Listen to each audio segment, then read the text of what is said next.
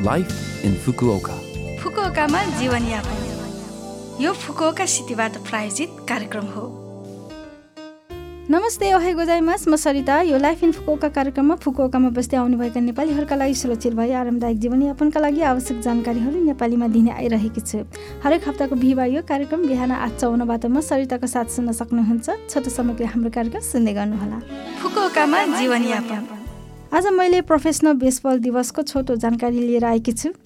February पाँच तारिक professional baseball दिवस हो। सन् उन्नाइस सय छत्तिसको यस दिनमा वर्तमान निप्पोन प्रोफेसनल बेसबल अर्गनाइजेसनको गठन भई प्रोफेसनल बेसबलको सुरुवात भएको सम्झनामा यसको स्थापना भएको थियो। प्रथम करार खेलाडी मिहारा ओसामु हुन् जसले पहिले नै टोकियो जायन्टसँग सम्झौता गरिसकेका थिए। त्यो बेला उनको मासिक तलब एक सय सतहत्तर एन थियो। त्यस समयमा क्याम्पस स्नातकहरूकै सुरुवाती तलब लगभग चौसठी एन थियो। यस अर्थमा उनको एकदम उच्च तलब थियो भन्न सकिन्छ। फुकुका सहरमा आबद्ध फुकुका सफ्ट ब्याङ्क हक्स गत वर्षको लिगमा चौथो स्थानमा टुङ्गिएको थियो। यस वर्ष निर्देशक पनि नयाँ भएकोले खेल शैलीमा परिवर्तन तथा अझ उत्कृष्ट खेलका लागि शुभकामना। हामी सबैले पनि समर्थन गरौँ।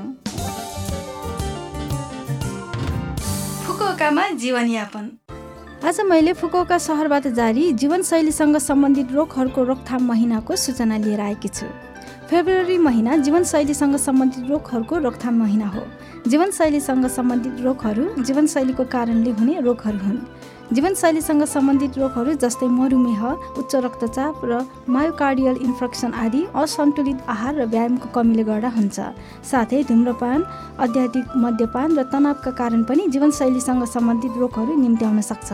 स्वस्थ जीवन जिउनका लागि दिनको तिन पटक निश्चित समयमा सन्तुलित र उचित मात्रामा खाना खानु जरुरी हुन्छ। तयारी खानेकुरा र चिलो खानेकुरा जस्ता पौष्टिक तत्त्व कम हुने आहारलाई निरन्तरता दिँदा मोटोपना र मधुमेह जस्ता रोग लाग्न सक्छ। साथै राम्रोसँग चपाउँदा पाचन प्रणालीमा भार कम हुन्छ र मुखको वरपरका मांसपेशीहरू बलियो हुन्छ। कम्तीमा पनि बिस मिनटको हाराहारीमा बिस्तारी खाने गरौँ।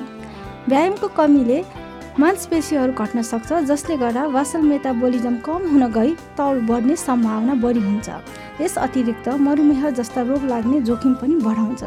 मांसपेशी र शरीरलाई तन्दुरुस्त कायम राख्न व्यायाम जारी राख्ने गरौँ।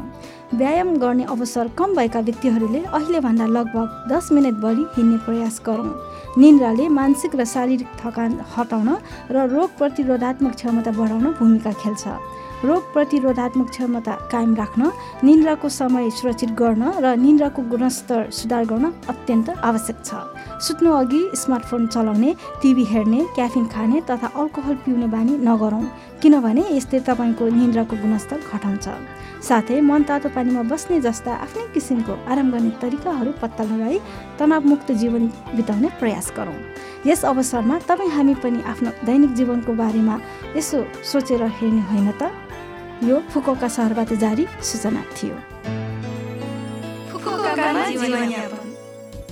यो हप्ताको लाइफ इन फुकोका कार्यक्रम तपाईँहरूलाई कस्तो लाग्यो? लभ एफएमको होम पेजमा गएर लाइफ इन फुकोका नेपाली भनेर खोजी पोडकास्टबाट पनि यो कार्यक्रम तपाईँको मिल्ने समयमा सुन्न सक्नुहुन्छ। त्यस्तै ब्लगबाट पनि यो कार्यक्रमको बारेमा जानकारी पाउन सक्नुहुन्छ। आज जान जाने अस्मिताको तिम्रो माइलले बाँधेर गीत तपाईँहरू सबैको लागि राख्दै बिरा हुन चाहन्छु। तपाईँहरूको दिन शुभ रहोस्। नमस्ते।